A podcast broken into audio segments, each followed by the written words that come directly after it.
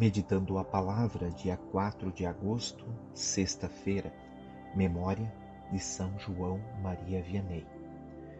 Deus faz grandes coisas por meio dos simples e dos humildes. Assim, este santo, que tinha dificuldades em seus estudos, mas uma alma que alcançava o céu, acolhia as pessoas com misericórdia e as orientava para Deus. Quem o procurava voltava com o coração planificado de Cristo. Foi um grande pastor de almas, humilde, simples. Deus continua a fazer maravilhas por meio de seus santos e santas. No ano sacerdotal, em 2007, o Papa Bento XVI instituiu esse dia como Dia dos Padres. Reconheçamos com gratidão aos que se dedicam generosamente a favor do reino do Senhor entre nós. Proclamação do Evangelho de Jesus Cristo segundo Mateus. Naquele tempo, dirigindo-se para sua terra, Jesus ensinava na sinagoga, de modo que ficavam admirados e diziam: De onde lhe vem essa sabedoria e esses milagres? Ele não é o filho do carpinteiro? Sua mãe não se chama Maria e seus irmãos não são Tiago, José, Simão e Judas? E suas irmãs não moram conosco? Então, de onde lhe vem tudo isso? E ficavam escandalizados por causa dele.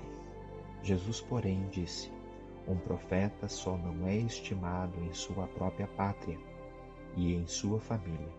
E Jesus não fez ali muitos milagres porque eles não tinham fé. Palavra da salvação.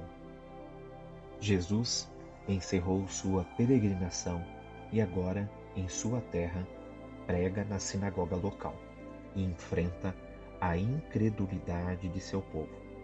A maioria, porém, estava desconcertada, porque todos conheciam e se relacionavam com a família dele, simples e iletrada e não viam possibilidade de tanta sabedoria em Jesus.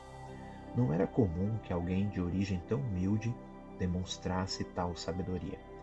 Não podemos nos deter em aspectos menores do fato, como a questão do filho do carpinteiro e os irmãos de Jesus. Com relação aos irmãos de Jesus, convém lembrar que na época não havia uma palavra para primos ou outros parentes. Toda a família nomeava irmãos aos parentes colaterais. Verifique o que Abraão falou a seu sobrinho, Lote. Não haja discórdia entre mim e ti, porque somos irmãos. Creio que o importante é sabermos que, hoje, os estudos em relação à Bíblia são tão avançados que questões como as acima explicadas não devem preocupar a fé de ninguém. Sabemos que Jesus implantou um reino que está em construção e nós somos também responsáveis por sua divulgação em construção, na perspectiva da segunda vinda do Senhor. Então, o reino será definitivamente estabelecido. Nossos esforços e preocupações devem estar dirigidos para este objetivo. Querido Deus, derramai no dia de hoje vossa proteção sobre todos os sacerdotes, os idosos, os mais jovens, os de meia idade, aqueles que passam por momentos de dificuldade. Te pedimos também, Senhor, pelas crises existentes em cada ser humano, mas também pelos desafios da missão, pelos padres perseguidos, caluniados. Te pedimos pela santidade de todos os sacerdotes.